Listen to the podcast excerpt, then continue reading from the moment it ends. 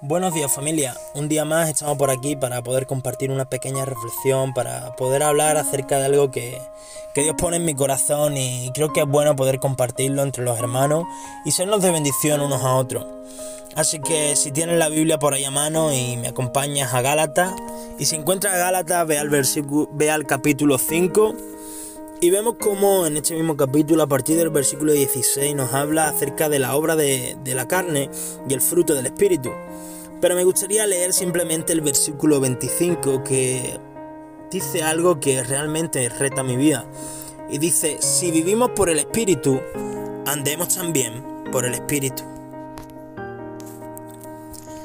Y la verdad que leyendo esto es algo que me reta porque es verdad que sabemos que como cristianos debemos de vivir por el Espíritu, pero nos olvidamos muchas veces de andar por el Espíritu. Y andamos nuestro día a día, vivimos nuestro día a día sin un espíritu correcto. Y esto llevándolo a nuestro día, llevándolo a esta fecha en la que estamos.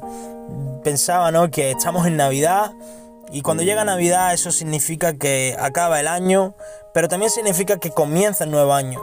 Y como humanos, como personas que somos, tenemos el hábito ¿no? de, pensar o, de imaginar sobre los planes de nuestro futuro, sobre nuestras metas, sobre lo que queremos lograr en este nuevo año que comienza.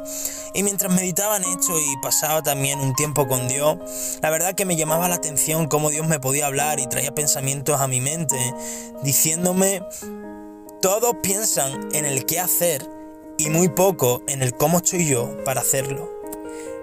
Y es verdad que muchas veces podemos pensar en qué voy a hacer este año, qué voy a lograr, qué meta tengo.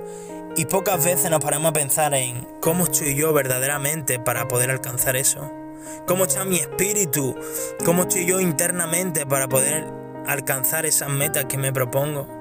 Y sabe, para Dios lo más importante no es lo que, lo que tú harás o lo que tú lograrás este año. Para Dios lo más importante es quién eres tú y cómo estás tú. No el cómo lograrlo, sino el cómo está tu corazón y cómo está tu espíritu realmente.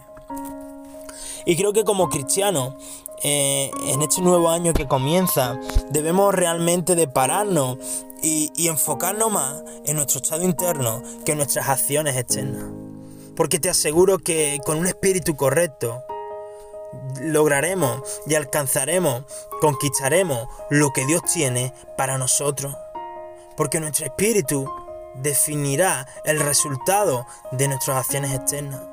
Y la verdad es que podemos intentarlo por muchos medios, podemos hacer millones de maniobras, pero si realmente nuestro espíritu no es el correcto, el resultado no será el esperado.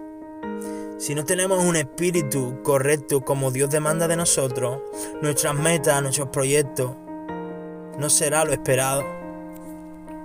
Y pensando en esto, la realidad es que el Espíritu Santo es el único que puede revelarnos el verdadero estado de nuestro corazón.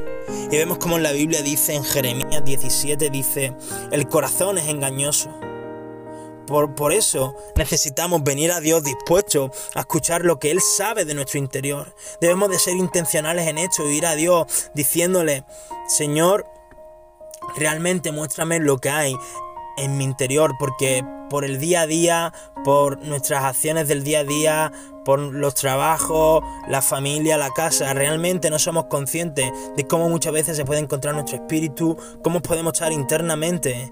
Pero mira, sabemos que el Espíritu Santo nos puede revelar cómo estamos en nuestro interior. Y sabes, el espíritu de una persona es, es el estado de una persona.